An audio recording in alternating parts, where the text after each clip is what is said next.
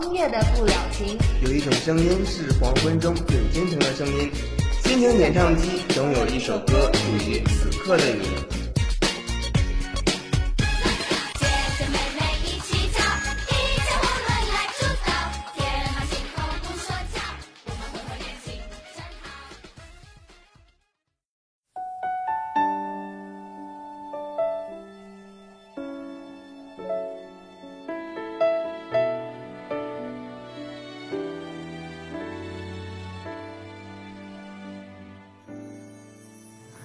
各位广播前的朋友们，大家下午好，又是属于简溪的周一了。你好吗？今天想听什么故事呢？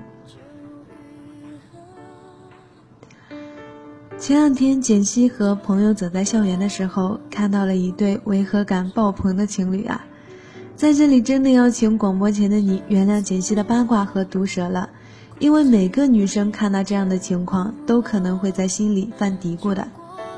男生是那种指节分明、干净帅气的大男孩，可是女孩就有些不满足现代人的审美了，不漂亮，典型的一头扎进数理化呀，不知道爽肤水是什么的女生。这时候锦溪的朋友就闹开了，这么帅的大男孩怎么会和这么普通的女生在一起呢？看来呀，咱们要组团跟这个女生去求教了，论追到男神的技巧。其实这些也只是玩笑话，因为很多时候外人看起来很不般配的爱情，其实往往啊都有别人看不到的深情，这样的一对才更可能走到黄昏日落吧。那今天呢，就来和大家分享几个不般配的爱情故事。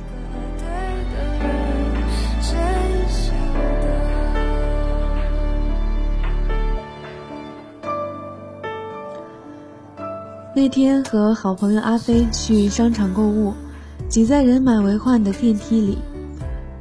电梯停靠在七楼的时候，最后上来的是一对学生模样的小情侣。男生高瘦挺拔，阳光帅气，目测一米八的样子吧，是现在流行的那种长腿欧巴的类型，应该是很多女生都会喜欢的款。女孩呢，长得就很一般了，身高一米五几的样子。身材的话，用偏胖来形容已经十分委婉。很明显，这一对啊，不是平常人眼中外貌般配的情侣。男生先一步走进电梯，为女生在拥挤的人群里留下了一片空间。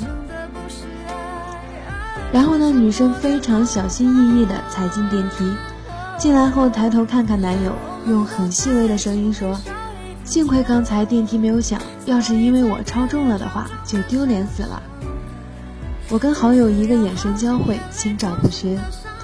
谁知道啊，男生脸上露出了一个不经意的微笑，一脸宠溺地看着女友，顺手揉了揉她的头发，说：“就算超重了也很正常啊，因为你手里拿了一大杯可乐呢。”雨爸完全无视掉电梯里的一片惊愕。阿飞呀，他对着我迅速地眨了一下眼睛。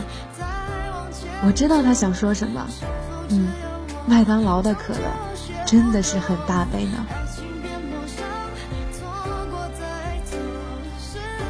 出了电梯以后，走在我们前面的两个女生八卦，不小心落入了我和阿飞的耳朵里。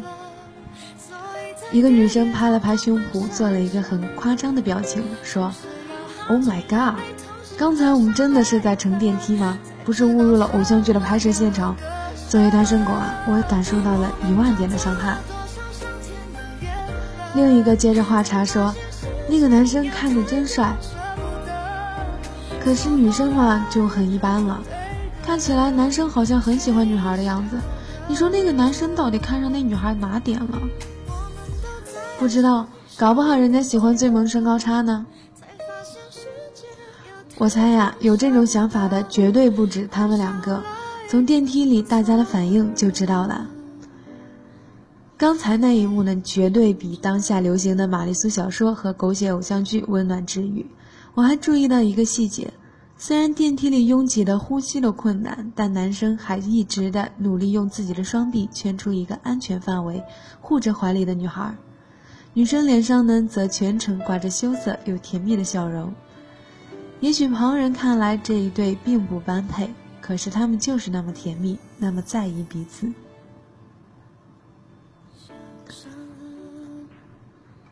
那第二个故事呢，就恰恰相反了。江小雅是我的一个中学同学，鹅蛋脸、柳叶眉、长腿细腰，标准的美人坯子。她从初一开始就桃花不断，一个学期下来呀，抽屉里的情书多的可以用来当草稿纸了。最难得的是呢，他学习还很好。常常他躲避那些常人的围追堵截，最简单的方式就是放学拖着我一起走回家的路。那个时候我就在想，将来什么样的男孩才配得上她的喜欢呢？起码是小说里那种高大帅气。各方面都很优秀的男孩子吧。后来呢，我们进了不同的高中后，就很少联络了。再后来，我在省外读大学，他在省内读，每年只有年底的同学聚会才能碰上。我们一直开玩笑说：“哎，什么时候把你男朋友带出来看看吧，让我们鉴定一下。”他一直没有回应这个话题。直到大学毕业第二年冬天，他破天荒的说要带家属出席聚会，我们当然求之不得了。然而当天的聚会，所有到场的人都跌破了眼镜。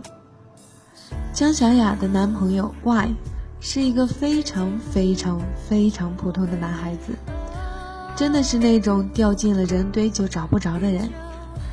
在我们不了解一个人，也没有机会去接触了解的情况下，也只能从他的外表去评判打分。整体感就是一个很平淡的人。但是小雅不一样，她是那种远远看过去就很抓人眼球的女孩子，出场自动加特效的那种女生。所以啊，这两个人出现在我们眼前的时候，我们总觉得画风不太对。一顿饭，大家吃的各怀心事。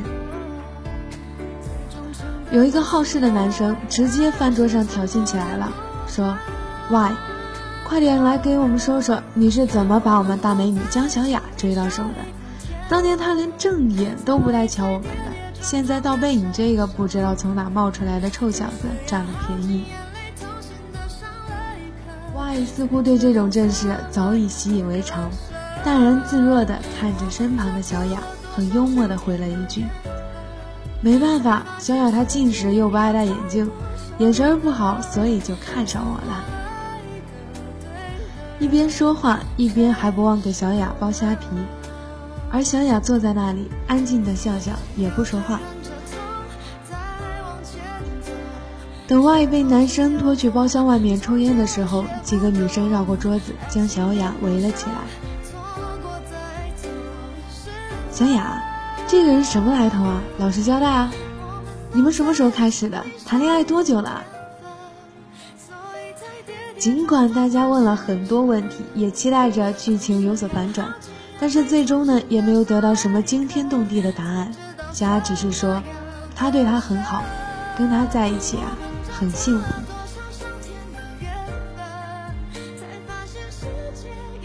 隔天我们就约了一起去逛街。才对他们这段感情有了更多的了解。他们两个居然是在公交车上认识的。大一的某个周末，小雅乘公交去市区买东西，站在旁边的一个男生看了他很久，一副羞涩欲言又止的样子。小雅以为啊，又是要搭讪的人了，并不想搭理，还往旁边挪了挪位置。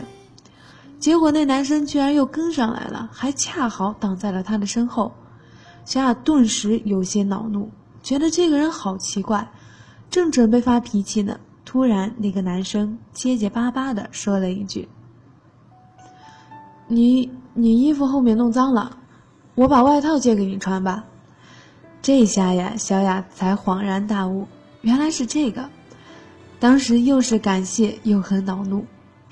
没多久，Y 就向小雅表白了，小雅拒绝了，他又表白。说可以等，就这样一个表白一个拒绝，中途又发生了很多事情。一年半后啊，他们就成了男女朋友。后来家里人知道了，死活不同意，因为男孩非常普通啊，家境又很一般，还是单亲家庭。但是他们还是顶着压力在一起了，也没有像大家预测的那样毕业就分手。本以为过了这么久，父母也该接受 Y 了，没想到毕业后，父母的反对声音更强烈了。他们说：“你之前谈谈恋爱也就算了，现在已经工作了，得找一个条件好的人家，正儿八经的把结婚安定下来了。你跟 Y 在一起，我们是绝对不会同意的。”所以这一次他把 Y 带回来，主要是为了见父母，企图说服爸妈扭转他们观念的。小雅说了很多他们之间的故事。都是些琐碎平淡却又触动人心的温暖。其中有一件呢，我印象特别深刻。他们陷入热恋的时候，Y 还只是一个穷困的在读研究生。除了跟小雅在一起的时间，Y 只会做三件事情：上自习、做实验、打工。因为不在一个校区呢，Y 每天早晚步行四站路接送小雅上下课。夏天很热，冬天很冷，小雅都记在心里。感动之余呢，也不免有一些心疼了。他对她说：“你不用每天都送我的，你导师那边不也是忙不过来吗？”结果话一说呀：“我乐意啊。那你明天早上坐公交车来我这边吧。天冷了，我不想你走那么远。没事儿，我就当是锻炼身体了。”再说我每天省下来四块钱，那早饭就可以加一杯热豆浆了，多买两个包子也行。小雅跟我说这个故事的时候，语气很平淡，但我知道波澜不惊的外表下呀，是汹涌的暖流。我有点明白，他为什么那么抗拒了家里的安排与高富帅的相亲了，执拗的和父母口中的穷研究生在一起。因为在大家都看不见的地方，那个人是真的对他好。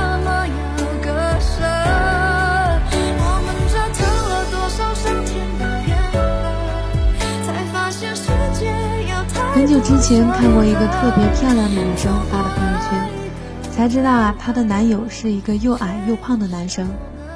女孩发了很多他们去各种地方的旅行照片，然后说。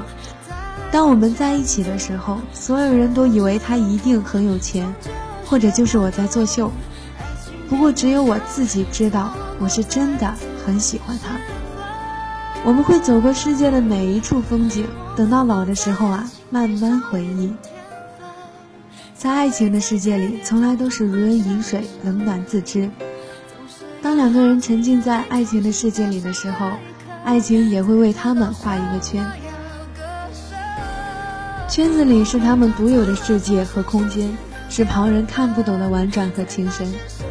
往往啊，爱情的表面的般配与否，只是旁人肤浅的判断。至于这爱情里子是清茶是美酒还是苦咖啡，只有当事人自己才知道了。好了，在这样一个个抛弃颜值看本质的男性故事里，我们今天的节目时间也跟着远去了。很高兴你能听完这些话，让我们下期节目时间不见不散吧。